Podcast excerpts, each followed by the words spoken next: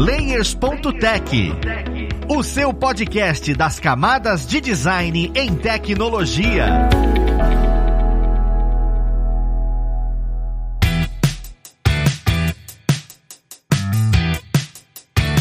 Olá, ouvintes! Eu sou o Luiz Lima, designer e professor aqui na plataforma Lura, e vamos para mais um Layers.tech, o seu podcast das camadas de design em tecnologia. No episódio de hoje, nós vamos conversar especificamente sobre 3D. É a primeira vez que nós vamos falar sobre isso, só que vai ser um pouco mais definido, né? É o 3D voltado para o universo de game. Eu quero entender quais são essas nuances que existem dentro desse universo. Então, vamos para o episódio para entender um pouco melhor e conhecer quem vai conversar com a gente. Nós temos aqui a Vitória Pimenta, ela que é 3D Environment Artist na Aquiles, no estúdio de game do Sul. Caramba, é genial. Seja bem-vindo, Vitória. Obrigada, Luiz. E nós temos também o Daniel da Costa, ele que é professor na plataforma Lura, junto com a gente, com os cursos de 3D, e também é um profissional autônomo, desenvolveu alguns projetos aí afora, desenvolvendo no ambiente 3D. Seja bem-vindo, Daniel. Obrigado, Luiz. Então vamos lá, gente. Eu sou uma pessoa muito leiga no 3D. Né? Então eu conheço assim algumas coisinhas e é a primeira vez que a gente fala sobre especificamente 3D aqui no Layers, então eu tenho algumas dúvidas, principalmente na área de game. Eu queria começar entendendo o seguinte, né? A aplicação do 3D hoje em dia, até onde ela vai? Porque a gente tá falando de game, só que eu queria que quem tá ouvindo a gente soubesse até onde a gente consegue ir com 3D. Eu consigo aplicar em filme, eu consigo aplicar em filme em game, é o que vem na minha cabeça. Mas existem outras aplicações desse universo 3D, não sei, arquitetônico, ou alguma coisa do gênero? Até onde isso vai, né? Para onde a pessoa que estuda 3D pode ir profissionalmente? Um pouco da história da Aquiles até que eles começaram com maquetes eletrônicas, já com realidade aumentada para arquitetura. Então assim, quando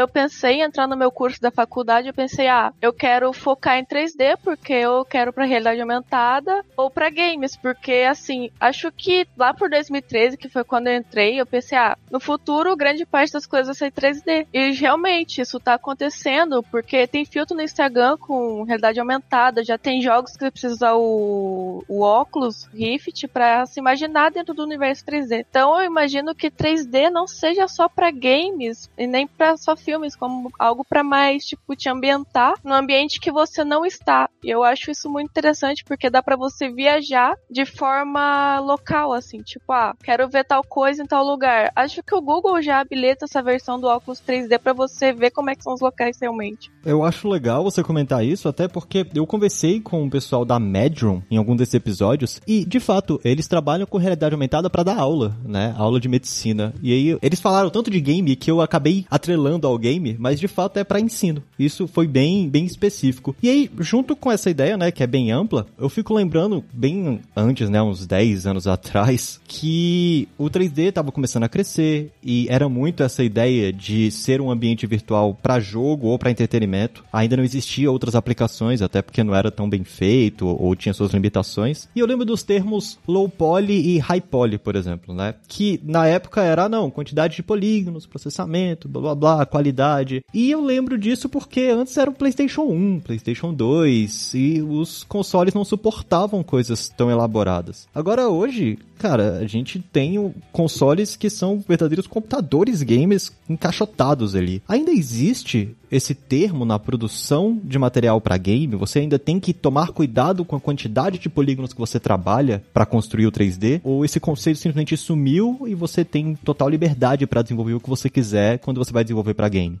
Olha, eu ainda aposto que o low poly e o high poly vai continuar por algum tempo, porque de certa forma não é todo mundo que tem acesso aos computadores ou consoles mais avançados assim. A diferença do low poly pro high poly é que o low como pode imaginar, já é uma malha bem mais leve, tipo com menos polígonos, e que pesa menos para processar, o que leva o jogo a não crachar com muita frequência. Daí já o high poly é mais usado para fazer os bakes, tipo, daí você pode marcar um pouco mais da característica do objeto em si. Por exemplo, dá para imaginar o high poly como um carimbo que você marca, sei lá, numa massinha de modelar. Ele não vai estar tá ali, mas a partir do momento que você carimba, ele vai existir naquele modelo. E, Daniel, a Vitória tá falando com relação a, ao game dentro da Aquiles e tudo. Você produz não só para game, né, como para outros ambientes. Existe essa limitação também do low poly e high poly quando você leva para outros ambientes? Porque para game a gente falou disso, né, de processamento, crachá e tudo. Quando você, sei lá, desenvolve para alguma pequena empresa, algum outro tipo de material, eles olham e falam: "Ah, a gente precisa de um modelo assim assado e a gente não pode ter tanto processamento". Como é que funciona? Para animação, geralmente a gente trabalha um pouco com um modelo mais denso, né? A gente não se preocupa em si tanto com a quantidade de polígonos, mas a gente sempre busca trabalhar já num padrão, porque principalmente quando você tem estúdio ou empresas, ou você é mesmo até autônomo, você tem que trabalhar numa linha de pensamento que quando você for fazer um modelo para game ou para animação, você não pode esquecer esses padrões, podemos assim dizer. Então, se você está fazendo um modelo para animação, ao mesmo tempo você fica pensando, poxa, eu não vou trabalhar tanto com triângulos ou com N polígonos, né? Você já fica mais ou menos cuidando para quando você trabalhar num personagem para games, você não cometer aqueles erros de trabalhar com faces deformadas ou um modelo toda com a mecha deformada, né? Então, eu trabalhei bastante no estúdio de animação e a gente fazia muita gambiarra. Então, a gente modelava bastante coisas, mas às vezes a gente não se preocupava tanto com o modelo em si, porque a gente corrigia muito na pós-produção, né? Então, eu vejo que tem bastante essa diferença pelo fato do jogo você conseguir ver o modelo como num todo, você tá dentro do jogo, tá vendo tudo em real time. E já na animação, não. Na animação é o que a gente quer passar para as pessoas verem, né? Então tem coisas que a gente esconde lá e tudo mais para o pessoal não ver. Então tem essa diferença. Mas eu acredito que com a tecnologia de hoje, principalmente na parte de consoles, tende a aumentar essa quantidade de polígonos e não ter tanto uma limitação quanto tinha antigamente, né? Até os celulares hoje em dia, se for ver aí, iPhone, da Samsung e tudo mais, tem uma capacidade incrível que jogos que você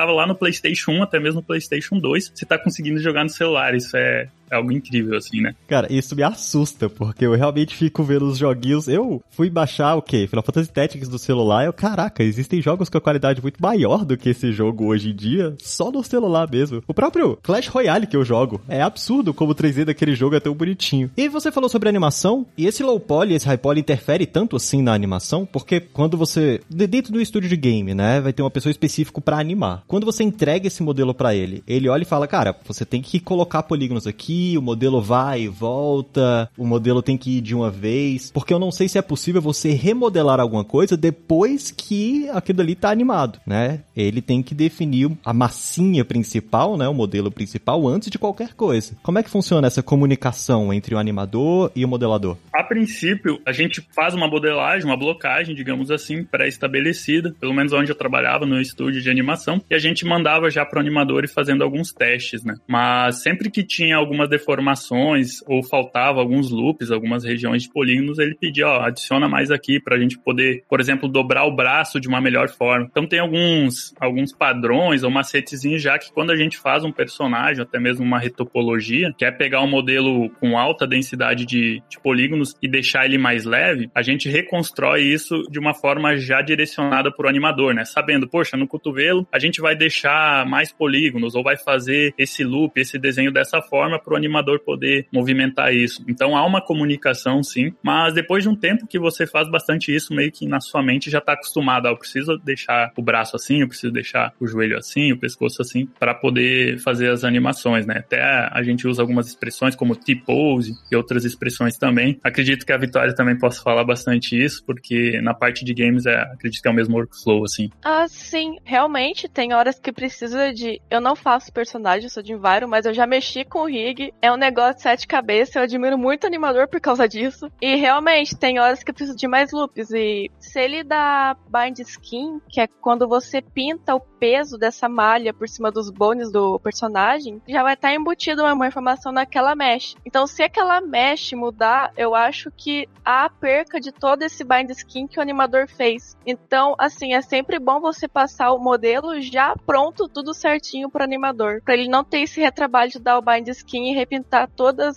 os pesos das edges para causar a animação certa. É, é um negócio que se cometer qualquer errinho, é um retrabalho enorme que tem que ser feito, né? Porque o animador, Deus me livre, tem que fazer a animação toda de novo se for a animação tradicional.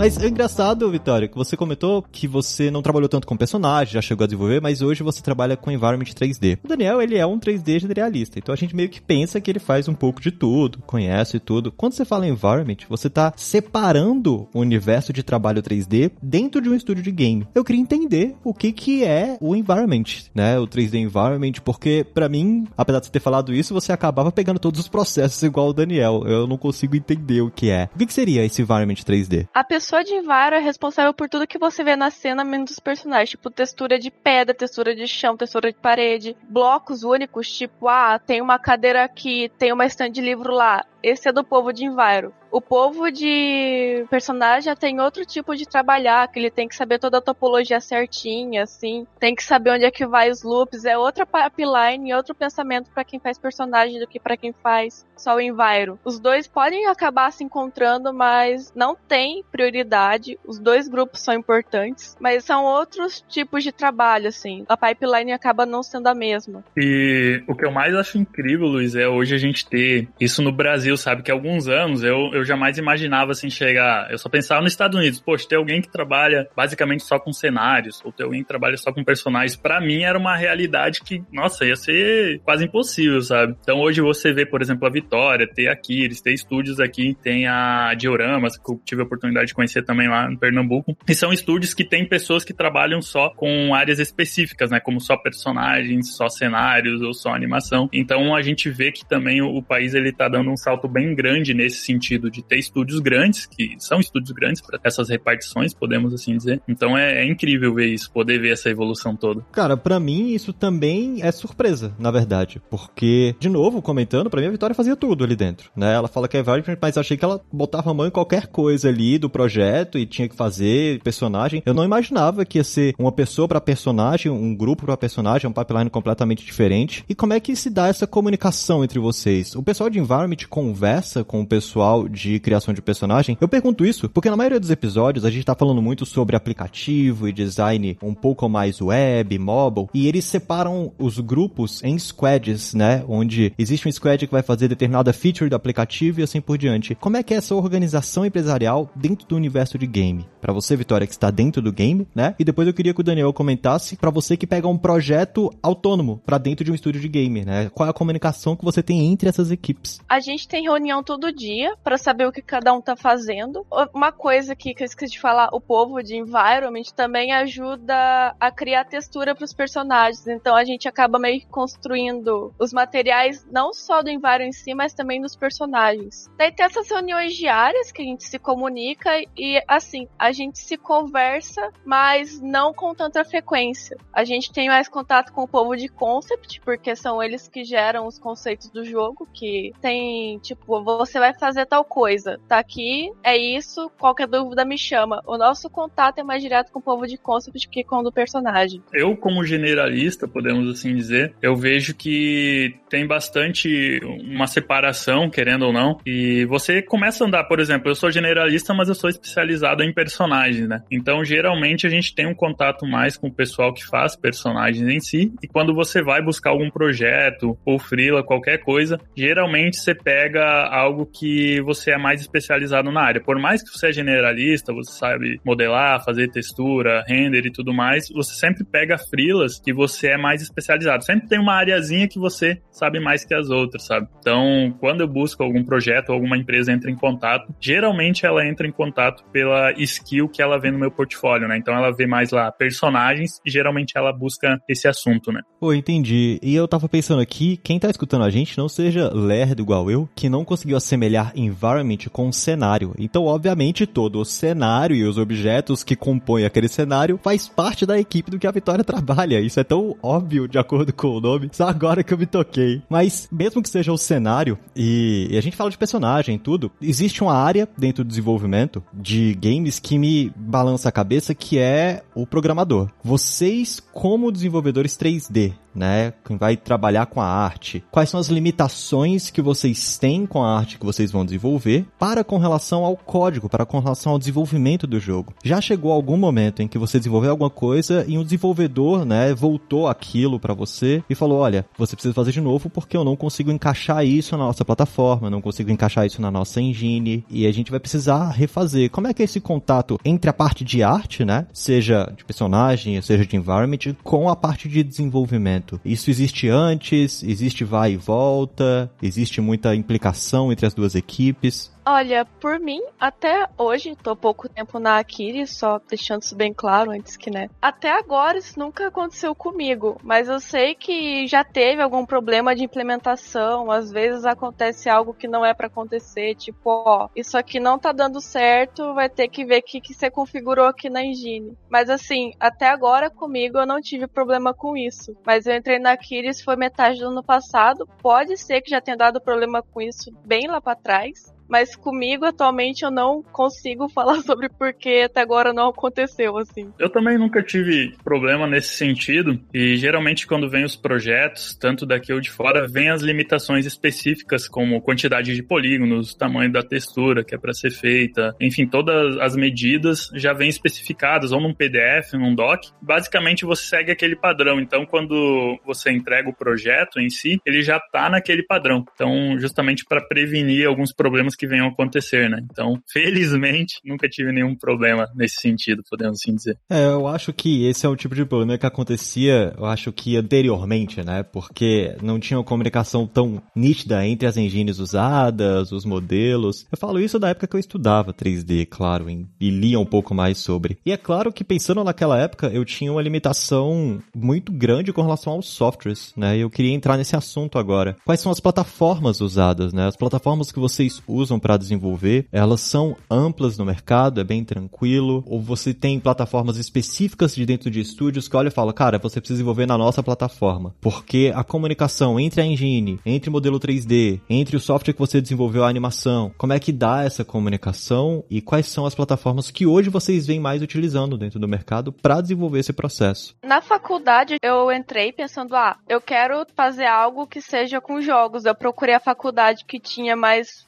agência em 3D, que foi onde eu acabei entrando, que foi na Federal Expressão Gráfica. Só que ela não me deu muito conhecimento para jogo, mas me deu conhecimento em 3D. Então, desde a faculdade, eu meio que usava o 3S Max, que é o que tem sido mais usado para 3D. Também nisso se inclui o Maya e o Blender. O Blender está sendo bastante popularizado por ser um software grátis. Daí, para texturizar, a gente tem usado o Substance Designer Substance Painter. Eu, quando eu comecei, eu tava jogando CS, talvez o pessoal que esteja escutando lembre, ou, ou conheceu o CS 1.5, se eu não me engano. E lá que deu, desenvolveu a vontade de aprender, poxa, como que eu, que eu faço isso, né? Aí eu comecei aprendendo Blender, desde cedo autodidata, e depois comecei já pro lado generalista, fui pro cinema 4D, queria aprender a fazer match moving, que era colocar o, o 3D junto numa cena real. Então, no início eu tava meio perdido, assim, querendo fazer um pouco de tudo, né? Aí, depois eu conheci o, o Max também, comecei a mexer mais com o Max, pesquisar. E daí, quando você conhece o Max, automaticamente você tem um contato já com Maya também, e, e já vai para todos os, os, programas poligonais, assim dizer, né? Blender, ZBrush, acredito também que é indispensável hoje em dia. E a parte da texturização, eu lembro que a gente fazia no Photoshop, não tinha na época o Substance Painter, na época do que trabalhava em estúdio de animação. Então a gente fazia, era muito complicado algumas coisas, como por exemplo, a parte de simetria, ou alguns cortes que a gente tinha que pintar era meio que mais difícil, podemos assim dizer. E com a vinda do Substance Painter, nossa, foi meio que assim uma, uma solução incrível. Então, ao meu ver, eu acredito que hoje é basicamente Max, Maya, Blender, ZBrush eu utilizo mais para escultura e, e, Substance Painter e tem o 3D Coach também que, que eu vejo que tá vindo forte aí também. Basicamente esse pack de, de programas assim para uma criação, né, de um personagem, de um environment. E obviamente a Unreal e a Unity aí são fortes motores gráficos também para parte parte de, de engine mesmo, né? É, dentro da Unreal e dentro da Unity não existe o processo de modelagem, né? Inclusive, não sei se você conhece ou não, Vitória, qual é a engine utilizado dentro da Aquiles, porque essas são as engines mais que eu mais ouço falar. E eu sei que eles têm uma comunicação bem legal com 3D. Lá dentro eles construíram a engine própria, você tem que se adequar a essa engine com o seu modelo 3D, ou eles utilizam alguma engine já existente para facilitar essa comunicação? Porque vocês falaram a quantidade de softwares imensa aí. Daqui a pouco eu vou vir, inclusive, perguntar como é que vocês conseguiram estudar tudo isso. O projeto que a Missiri tá usando a Unreal, assim, o que eu tive de problema é para me adaptar, porque eu tive a Unreal, tipo, bem breve, assim, eu tive que pegar e reaprender como é que usava ela, mas a gente tá usando a Unreal. E você acaba precisando usar também. Por exemplo, a texturização você não faz dentro do software, você faz dentro da Unreal. Ou você faz a texturização dentro do software usando todas essas ferramentas e leva para Unreal e você mesmo testa ali, você testa a iluminação. Como é que é essa questão da implementação do que você criou,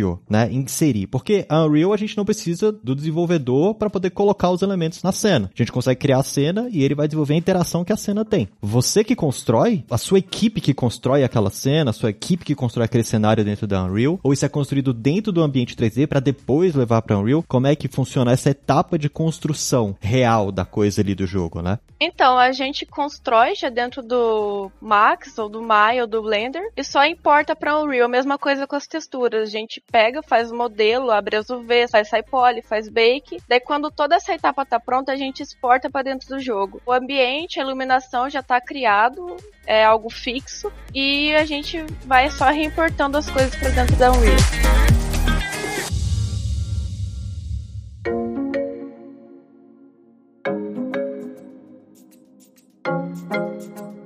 E quando você tem que construir alguma coisa para fora, Daniel? Eu lembro que você comentou que desenvolveu um pouco para o um MMO, que acabou não sendo lançado e tudo. Essa comunicação, eles falavam alguma coisa, eles mostravam algum processo para você? Olha, é assim que vai ficar, é assim que ficou o projeto, ou você só desenvolve mesmo aquilo dali, entrega e seja o que Deus quiser, eles que desenvolvam com esse projeto, eles que desenvolvam com esse personagem que você criou? Para mim variava muito quando pegava projetos pequenos ou projetos grandes. Eu sentia muito que quando eram projetos bem menores, podemos assim dizer, aqueles projetos indies, você tinha um, um, contato como num todo, assim, no workflow, né? Então, eu até conhecia pessoas que modelavam e programavam, então tinha esse generalismo, digamos assim, de todos. Já para as empresas maiores, na época que eu modelei para o MMO, o pessoal já mandava tudo descrito, então você tinha o PDF, você fazia aquilo, mandava, e não tinha tanto aquele contato direto, né? Então, com empresas maiores, você basicamente, estimando um doc, você segue aquilo e entrega, você não tem aquele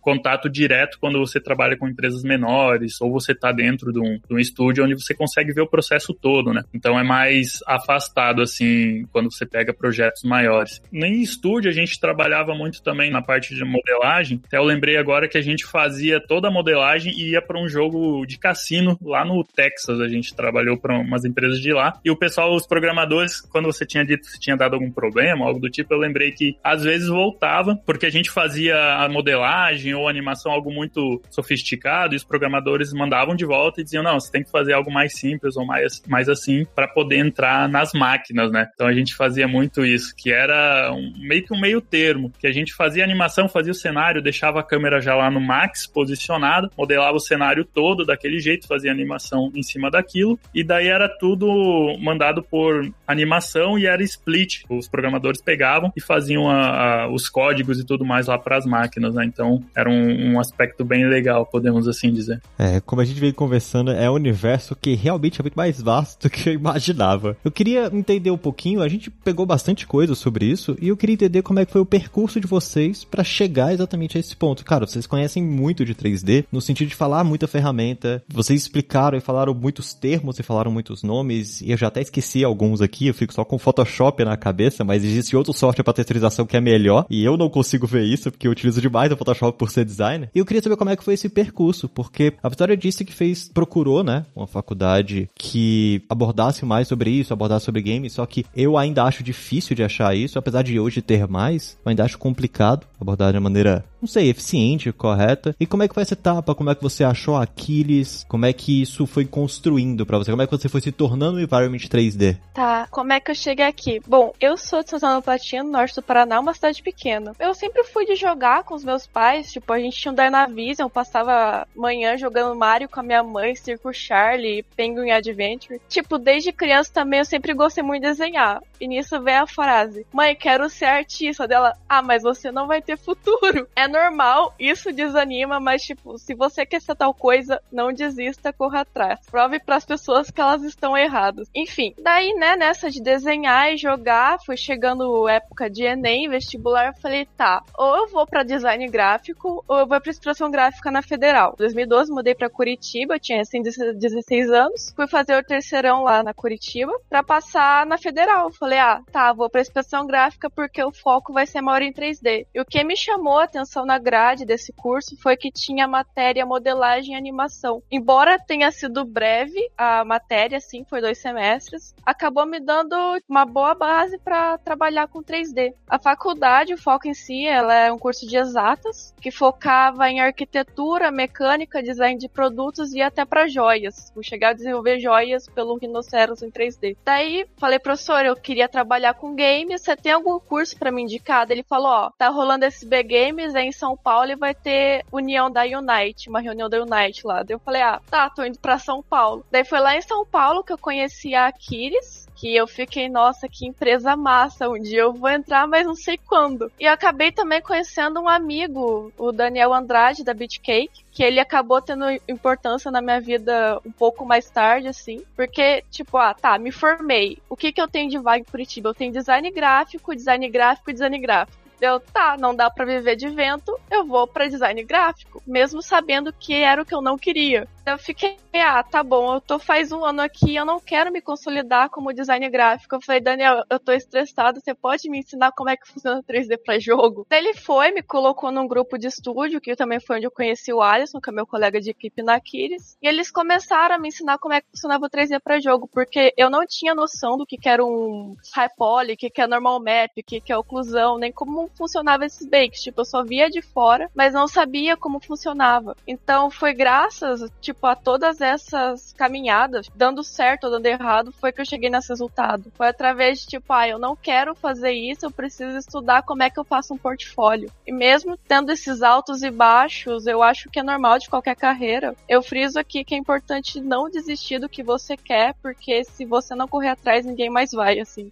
E o processo com você, Daniel, você trabalha mais autônomo, por exemplo. A Vitória ele teve indicação, né? Não, vai para SP Games. Ela foi para um polo muito tecnológico, que foi São Paulo, né? O Sul também, o Sul, o Sul como um todo é, né? Mas São Paulo tem muito evento. E uma das coisas que a gente não vem comentando tanto nos episódios, mas comunicação nesse segmento é extremamente importante. Cara, fazer parte de comunidade, conversar com as pessoas, compartilhar projeto. Isso com certeza vai te dar visibilidade. Para você foi esse mesmo caminho, porque você sendo autônomo, você meio que falou, cara, eu sou autodidata, eu tive que fuçar e estudar. Como é que foi seu caminho para chegar nisso? Cara, eu cresci numa cidadezinha minúscula no interior do Rio Grande do Sul, tanto que de Porto Alegre dá uns 800, 900 quilômetros, então é, é, bem distante, digamos assim. Tem 2.500 habitantes aqui no interior onde cresci. E quando eu comecei, eu comecei bem novo, por curiosidade mesmo. Até comecei estudando HTML um pouco por conta. E eu não tinha computador nessa época, então eu ia na biblioteca da cidade, lia os livros e anotava no caderno, né? E daí quando tinha alguns conhecidos que tinham computador, eu ia lá, pedia emprestado, ficava um pouco testando isso e fazendo essas coisas. E foi assim por alguns anos. E daí depois eu mudei para Joinville. Na época eu jogava, eu jogava vôlei, então tive a oportunidade de ir para Joinville. E nesse período todo, que a minha vida toda eu fui atleta, então sempre foi meio assim o, o oposto, né, cara, com tecnologia e, e atleta. Eu cheguei lá e, e, acabou que eu não quis mais seguir aquilo. E daí eu disse, poxa, agora, o que, que eu vou fazer? Só que nesse período todo eu sempre estudava por conta. Cinema 4D, eu gostava disso, tinha curiosidade. E depois eu pude ganhar meu computador, então ganhei o computador, que há anos atrás ter um computador era bem complicado, aí 2008, 2009, você ganhar um, um computador, na minha condição era bem difícil, né? Mas até falo pro pessoal, quem quer fazer, não dá desculpa, dá um jeito, cara. Se você não tem cão, caça com gato, sabe? E fui anotando, fui indo, e lá em Joinville daí surgiu a oportunidade. Eu sempre fui de vasculhar no Google empresas que estavam contratando. Então eu, sempre disse, cara, não espera a oportunidade vir, cria ela, sabe? Manda pra empresa, vê as empresas que estão disponíveis e corre atrás. Aí tinha uma empresa contratando e eu fui fazer um teste para dar aula de cinema 4D, que na época eu, era o software que eu mais sabia. E o mais engraçado é que nesse teste não tinha um computador lá. Eles queriam que eu fazia o teste para dar uma aula sem o computador. Só que felizmente na época eu mexia muito, cara, no cinema 4D e eu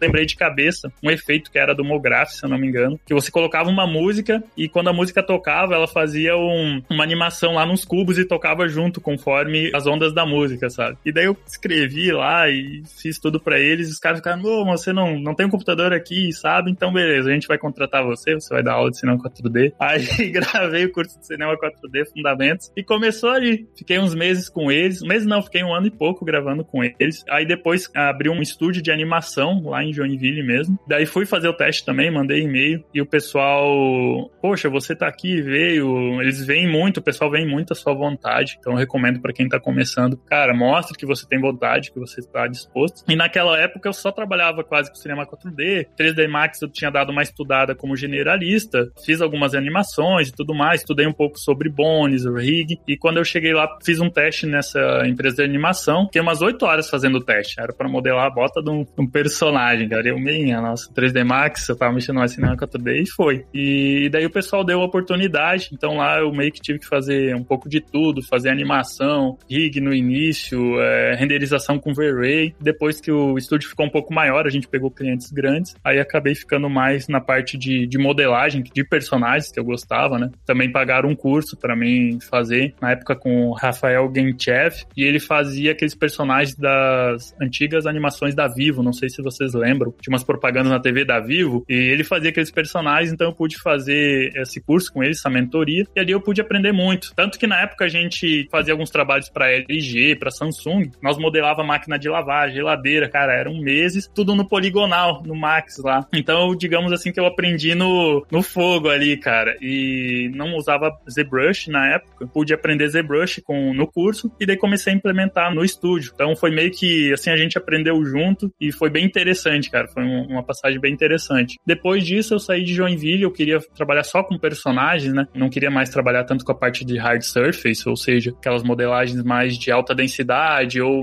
modelagens inorgânicas, basicamente, assim, assim falando. Eu não queria trabalhar com isso, queria trabalhar mais focado em personagens. Então eu saí daí do estúdio e comecei a pegar frilas e me desenvolver melhor também, aprender outros programas. Foi mais nesse sentido, mas ter um contato, ter conhecidos faz muita diferença. Eu vejo hoje que se eu tivesse conhecidos, eu teria chego muito mais rápido. Então essa jornada toda levou uns 10 anos para mim porque eu não tinha direção, não tinha alguém para indicar ou ajudar. Era meio que testando, mandando e-mail, testando, mandando e-mail. Às vezes pegava uns projetos que eu nem sabia como ia fazer, mas pegava. Aí na hora você aprendia ali, dava o seu melhor e conseguia evoluir. Então foi, foi mais ou menos nesse sentido. E sempre me coloquei à disposição. Então se tinha uma empresa para ir pro Japão, eu, sabe, pô, tem que ir pro Japão, eu vou. Tem que ir para Pernambuco, eu vou. Tem que ir para Santa Catarina, eu vou. Sempre foi bem aberto esse aspecto e o pessoal valorizava muito isso. Então isso deu, abriu bastante portas nesse sentido, né? E depois cheguei na Alura. Foi muito engraçado porque eu fui para Pernambuco no estúdio conhecer o pessoal, o Alex, o Neto, da Diorama, eles trabalharam no Horizon Zero Dawn, estão com outros projetos IP próprios. Conheci o pessoal lá, aí tive oportunidade também para trabalhar com eles, só que eu não me adaptei muito a Pernambuco em si. Realmente eu não consegui me adaptar à cidade, a, a tudo mais. E eu tenho meu irmão que mora no Rio de Janeiro, tanto que o, o Daniel, o Daniel Andrade é nosso amigo em comum, amigo da Vitória também, nosso amigo. Daí eu voltei pro Rio e nessa época tinha, eu já tinha feito um projeto para a Lura aqui do Rio Grande do Sul e aproveitei para ir conhecer. Daí a gente conversou e tudo mais e eles me engataram ali, podemos assim dizer. Daí fiquei no Rio alguns anos e estamos até hoje com a Lura e trabalhando em outros projetos paralelos também. É, começou dando aula e vai ficar dando aula até o fim. Até o fim, até o fim. da aula é muito bom, pessoas. Da aula é muito bom. E é engraçado, pessoal, porque o que a Vitória e o Daniel comentaram aqui são processos de um período onde o 3D não era nem um pouco difundido. Vocês não precisam passar pelo mesmo problema e perrengue que eles passaram, porque hoje a comunidade está muito mais desenvolvida, tá? Então você tem muito conteúdo que você pode estudar, muita gente que você pode conversar, muito evento que acontece e segmentos mais definidos, né? Porque naquela época você, exatamente, a Vitória foi pro design, foi pro design querendo fazer game, foi pro design, até ela achar mesmo alguém que olha e fala, cara, tem como fazer 3D para game. Mas a ideia é essa. Eu acho que, de fato, um pouco do autodidata, né, tem que existir nesse segmento de 3D, porque ele ainda não tá muito segmentado, muito definido. Ainda existe muita, muita turbulência, muita névoa nessa área. E você comentou, Daniel, sobre computador. E eu até esqueci de perguntar e me veio a dúvida agora. Cara, computador. Qual é a limitação de máquina que vocês têm para poder desenvolver isso? Porque quando você vai desenvolver para game, é diferente de desenvolver animação para filme. Existe um peso diferente de processamento e tudo. Hoje em dia, qualquer computador, se eu quero começar a estudar 3D agora, eu posso ir na Casas Bahia, comprar aquele computador ali que tá na vitrine que eu consigo desenvolver, ou você necessariamente tem que olhar e falar, cara, não tenho que pegar o computador gamer para chegar e desenvolver, porque como eu vou desenvolver para game, eu tenho que ter o um computador gamer. Como é que alguém busca a máquina necessária para poder desenvolver o suficiente para estudar, conseguir criar um portfólio e acessar o mesmo que vocês acessaram, né? Estúdios de game, estúdios de criação e assim por diante. Olha, eu vou falar pelo que eu conheço. Eu sigo um artista há muito tempo pelo Twitter chamado Jonathan Lechar. E ele começou a fazer essas modelagens de personagem mesmo no Blender com um computador que ele pagou dois mil reais, assim. Então, assim, eu acho que o Blender, além de ser gratuito, ele é muito leve a ponto de rodar em computadores básicos. Daí, tipo, se tu não tem muita grana para investir,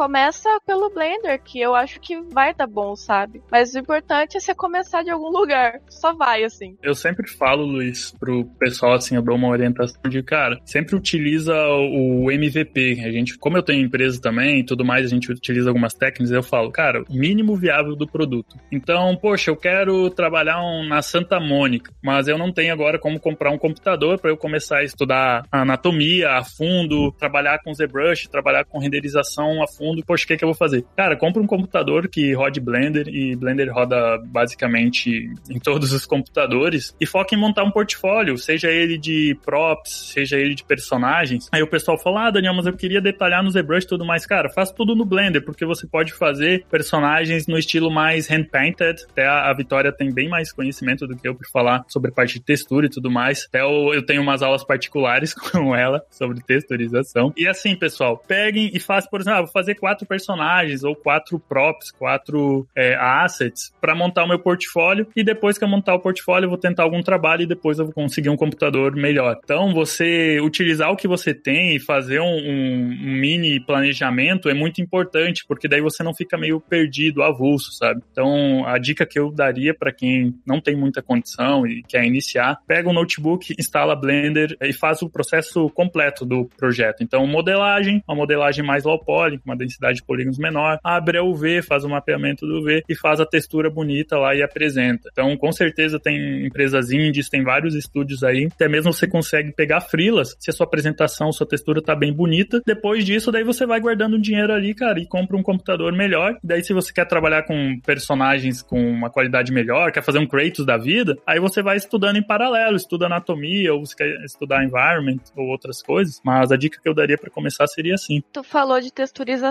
É tipo, ah, quero texturizar, precisa do Painter? Não. Tem uma técnica chamada Gradient Map, que você só cria uma paleta paleta de cores no Photoshop com os gradientes todos bonitinhos e você acaba importando essa paleta de cor dentro do software 3D e nisso você vai abrindo a UV delas e arrastando para a cor que você quer que elas fiquem. Então, tipo, tá, quero começar, não tenho como pagar o painter ou o designer, se faz tipo, ah, tenho um programa de pintura, posso criar um gradient map e eu vou importar isso para dentro da, do programa. Isso também é uma técnica de texturização e ela fica com um aspecto bem bonito, assim. Eu já fiz frila que envolvia essa técnica e ficava realmente um negócio muito show. É muito doido isso, Luiz, porque, cara, quando eu comecei, acredito que você também quando começou, não tinha ninguém falando, sabe? Te dando o caminho assim, olha, faça isso e deu. A gente ia para todos os lados, né, cara? Então, hoje tá muito mais, digamos assim, acessível a informação. Com certeza, cara. Eu, quando eu comecei a estudar 3D, eu, inclusive, né, eu lembro que eu tava no ensino médio e meu irmão me forçou a ler nas minhas férias a Bíblia do 3D Max. E aí eu li a Bíblia do 3D Max, eu acho que hoje eu não mexo com 3D porque eu sou frustrado porque meu irmão me forçou a ler aquilo quando não tinha noção do que que era. Eu gostava, mas cara, fazer ler um livro de mil páginas em inglês, hoje eu não lembro do que ele me pediu para ler. Mas realmente eu ficava com muita dúvida sobre texturização, o que que era o V, como é que abrir malha, isso tudo foi era um universo completamente abstrato para mim. E aí depois com o tempo eu fui vendo como isso foi segmentando, as pessoas sabem falar melhor sobre isso hoje, é mais fácil de achar conteúdo. É um material que tá crescendo bastante bastante e eu acho que qualquer um que queira entrar nesse segmento, apesar de não estar na moda igual web e mobile, né, como UX designer, essas coisas, ele vem ganhando espaço e ganhando conteúdo, ganhando material, profissionais para poder falar sobre eventos. Então vale a pena sim você parar e estudar sobre isso, mas você vai beber muito da comunidade de 3D e menos de plataformas e sites e tutoriais como a gente tem feito com UX e assim por diante.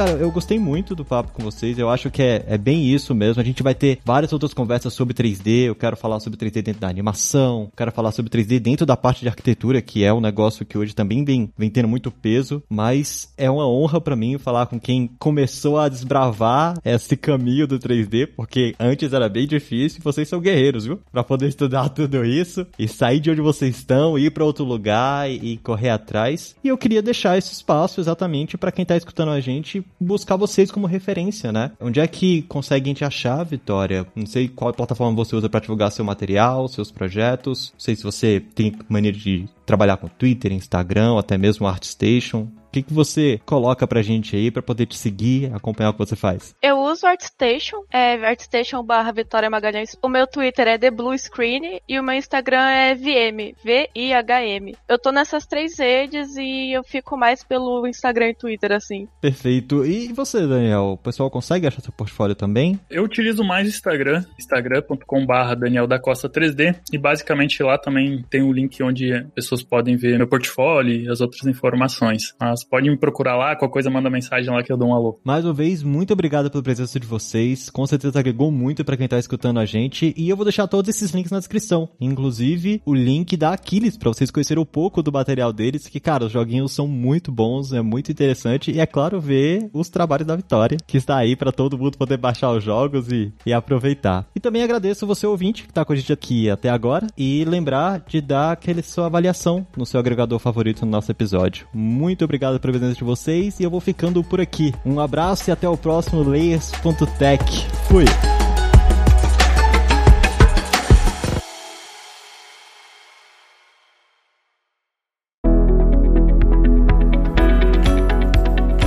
Você ouviu o Layers.tech, uma produção alura.com.br. Edição Radiofobia Podcast e Multimídia.